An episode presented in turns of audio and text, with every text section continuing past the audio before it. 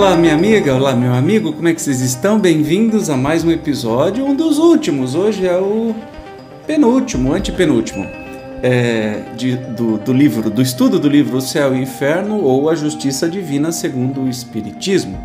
Nós vamos conhecer mais uma história, né, de é, relatos de espíritos, que faz parte da segunda parte, o último capítulo, oitavo é, espíritos em expiações terrestres. E vamos conhecer o relato, o caso de Françoise Vergnes. Eu não sei se fala assim, mas enfim, vamos para o texto. Quem era? Esta era cega de nascimento e filha de um rendeiro das cercanias de Toulouse. Faleceu em 1855, aos 45 anos. Ocupava-se constantemente com o ensino do catecismo aos meninos, preparando-os para a primeira comunhão. Mudado o catecismo, nenhuma dificuldade lhe sobreveio em ensinar o novo, por conhecê-los ambos de cor. De regresso de longa excursão em tarde invernosa, na companhia de uma tia, era-lhe preciso atravessar sombria floresta por caminhos lamacentos. Fazia-se mister a maior precaução para que as duas mulheres se não despenhassem nos fossos. Nesta contingência, querendo a tia dar-lhe a mão, ela disse: não vos incomodeis comigo, não corro risco algum, visto como tenho aos ombros uma luz que me guia. Segui-me, pois, que serei eu a conduzir-vos. Assim terminaram a jornada sem acidente, conduzindo a cega a tia que tinha bons olhos. Olha que interessante.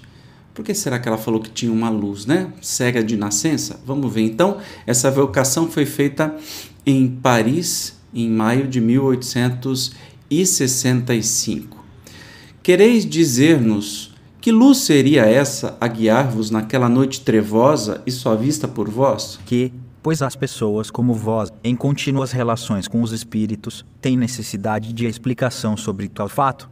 Era o meu anjo de guarda quem me guiava. Que lindo! Essa era também a nossa opinião, mas desejávamos vê-la confirmada. Mas sabíeis naquela ocasião que era o vosso anjo de guarda a quem vos conduzia? Confesso que não, posto acreditasse numa intervenção do céu. Eu orara por tanto tempo para que o Pai Celestial se apiedasse de mim. É tão cruel a cegueira. Sim, ela é bem cruel, mas também reconheço ser justa. Aqueles que pecam pelos olhos, por eles devem ser punidos, e assim deve suceder quanto a todas as outras faculdades do homem que o levam ao abuso.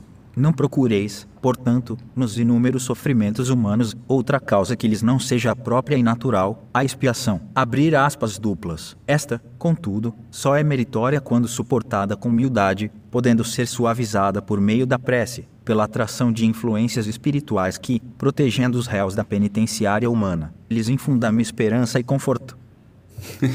Abrir aspas, o Zezinho tá engraçado para ler, né?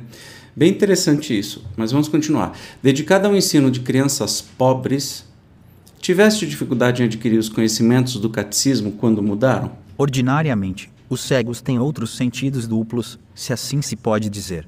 A observação não é uma das menores faculdades da sua natureza. A memória lhes é qual armário onde se colocam coordenados e para sempre os ensinos referentes às suas aptidões e tendências e porque nada do exterior pode perturbar essa faculdade, o seu desenvolvimento pode ser notável pela educação. Vou colocar o Zezinho aqui para ler de novo, porque eu estou meio. Vai lá. Quanto a mim, agradeço a Deus o haver me concedido que tal faculdade me permitisse preencher a missão que levava junto dessas crianças e que constituía também uma reparação do mau exemplo que lhes dera em anterior existência. Tudo é assunto sério para os espíritas, basta, para afirmá-lo, olhar ao derredor deles. Os meus ensinos lhes seriam porventura mais úteis do que se se deixassem levar pelas sutilezas filosóficas de certos espíritos, que se divertem com lisonjear-lhes o orgulho em frases tão bombásticas quão vazias de sentido.